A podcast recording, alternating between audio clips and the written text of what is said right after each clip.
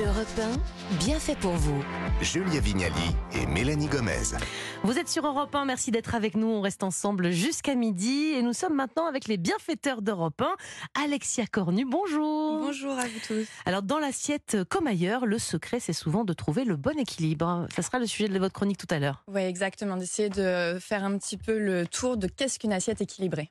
Eh bien, c'est parfait, Alexia. Moi, ça m'intéresse. Depuis tout, je cherche à savoir.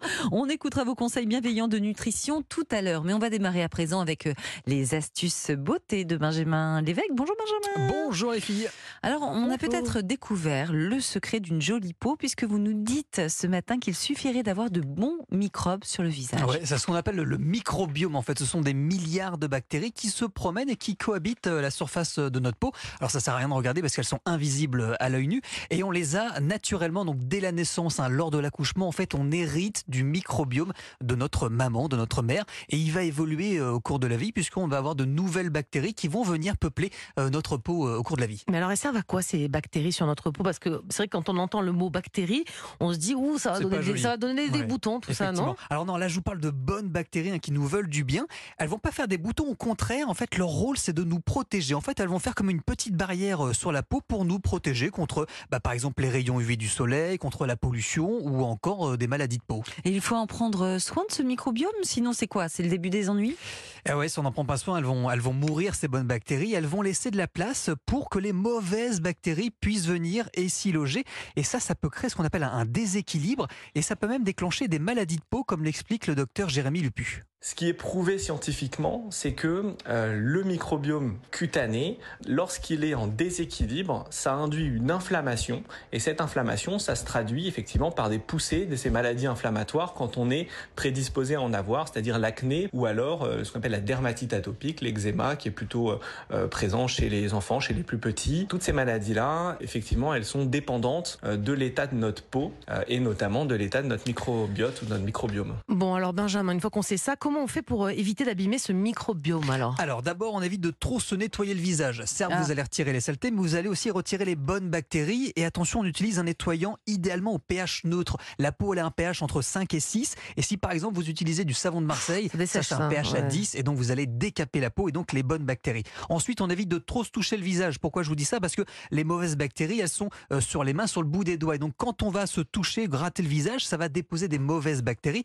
Et enfin, il faut avoir une bonne hygiène de vie. Donc euh, ne pas trop stresser. On sait que le stress et une mauvaise alimentation, un trop grasse, trop sucrée, Mm. ça va déséquilibrer ce microbiome. Donc on mange euh, sainement, on mange l'assiette euh, qu'Alexia va nous présenter. Ah oui, c'est ça. Et comment on fait pour savoir si notre microbiome est Ah, à déséquilibré mon avis, le vôtre, c'est pas Ah très non, mal. il est pas mal. Alors, il y a plusieurs marques dans le secteur de la beauté qui proposent de faire des diagnostics de peau. C'est le cas, par exemple, de la marque Galiné que j'ai pu tester. Le principe, c'est simple. En fait, il suffit d'appliquer un patch sur le front pendant quelques secondes et on envoie l'échantillon dans un laboratoire.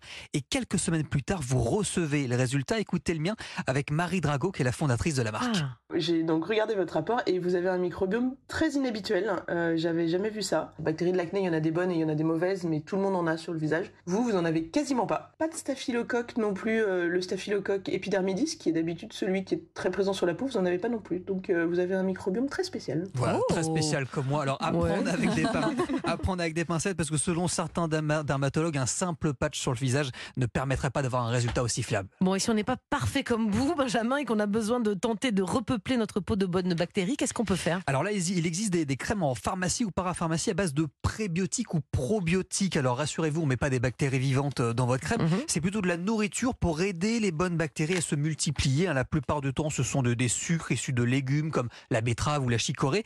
Euh, Il n'y a pas vraiment d'études scientifiques qui prouvent clairement l'efficacité, mais selon certains derma- dermatologues, ça peut améliorer l'état de la peau. Et puis Sinon, il y a la choucroute. Hein. Je crois que ça- ouais, de bonnes bonne bactéries. Merci beaucoup, Benjamin. On a tout bien noté. On va y penser davantage à ce microbiome cutané.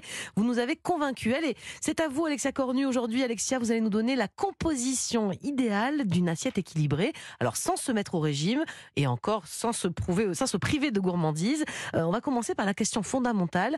Que doit contenir une assiette dite équilibrée? Effectivement, donc une assiette dite équilibrée, elle doit euh, contenir les nutriments qui sont essentiels, donc euh, ce qui va nourrir votre corps. Elle doit se composer de légumes, de protéines, de glucides et de lipides. Ouais, c'est-à-dire les graisses, c'est ça? Exactement. Et est-ce que vous pouvez nous donner des exemples plus précis justement de, de chaque, de chaque groupe alimentaire que vous avez évoqué? Pour les lipides, les graisses, on a à peu On près s'en- idée. ouais, on voit bien.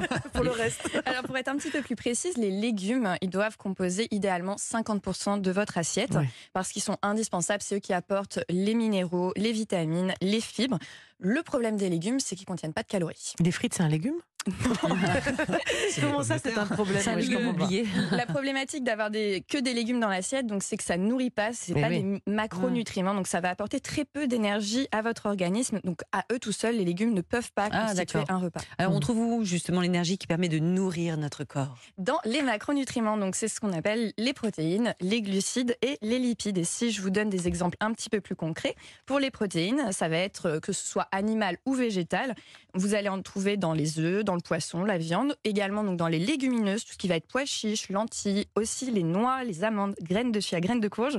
Vous avez, il y a beaucoup d'options euh, aussi dans les algues, le soja, pour ce qui consiste euh, à trouver des, des protéines. Ça, c'est les protéines, ok. Les Exactement. glucides, donc les, les sucres, hein, c'est ça? Les- voilà, les glucides, les fameux sucres. Donc, on va essayer de privilégier les glucides qui sont complexes Mhm. pour éviter d'avoir des pics de glycémie. Donc, les céréales comme le quinoa, l'avoine, mais également les légumineuses que j'ai citées juste avant, qui contiennent des protéines, mais également des glucides de très bonne qualité.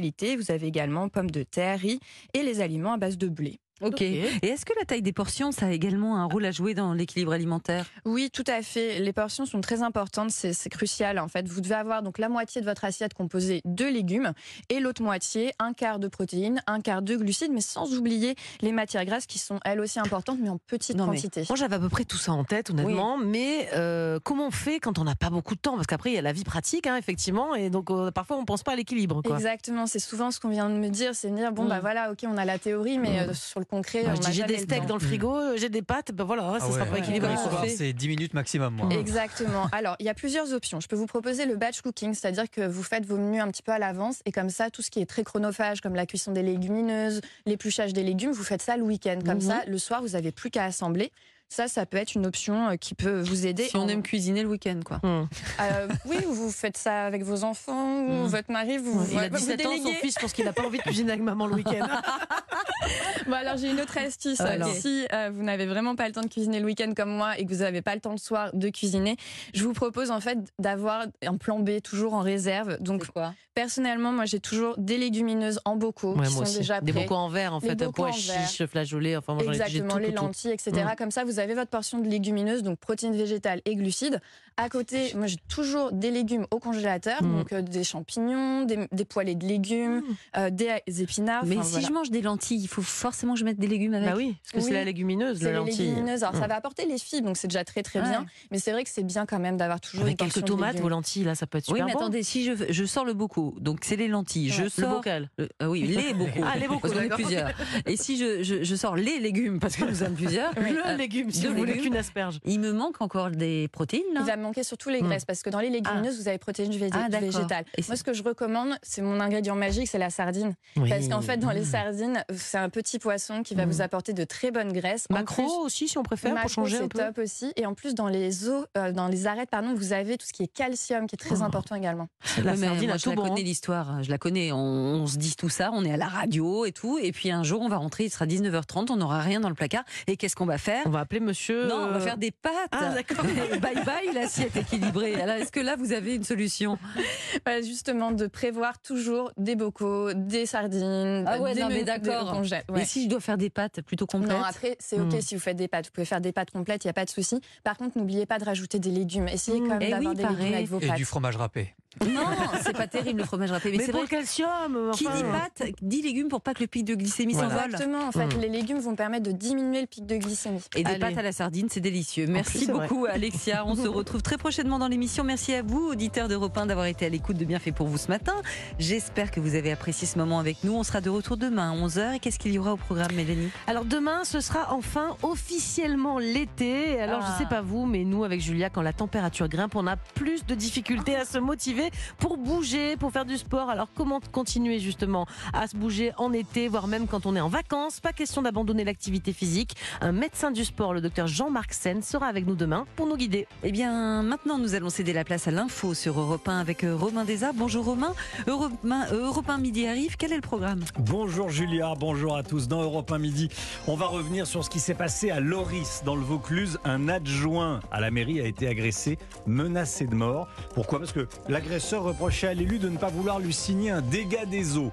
Voilà comment ça se passe euh, aujourd'hui en France. On sera avec euh, le maire de Loris. Il, va, il, a, démissionné, ainsi que tout le conseil municipal. Il sera avec nous, il va témoigner. On va parler de l'agression scandaleuse, révoltante de la septuagénaire à Bordeaux. L'homme est connu pour une quinzaine de faits violents. Il a été condamné 15 fois. Il a agressé une dame de 73 ans et sa petite fille. La réaction du maire dans un instant. Et puis Louis Dragnel pour une analyse politique. Vous verrez qu'il y a beaucoup de choses à dire. Et puis on va parler de ce sous-marin euh, que l'on recherche au fond de l'Atlantique. Un sous-marin, euh, un petit sous-marin privé. Il y, avait, il y a cinq personnes à bord. Les personnes sont, euh, voulaient aller observer effectivement le, le Titanic. Voilà. Voilà le, le programme d'Europe 1 midi. Eh bien, merci beaucoup Romain. À tout de suite et bonne journée sur Europe 1.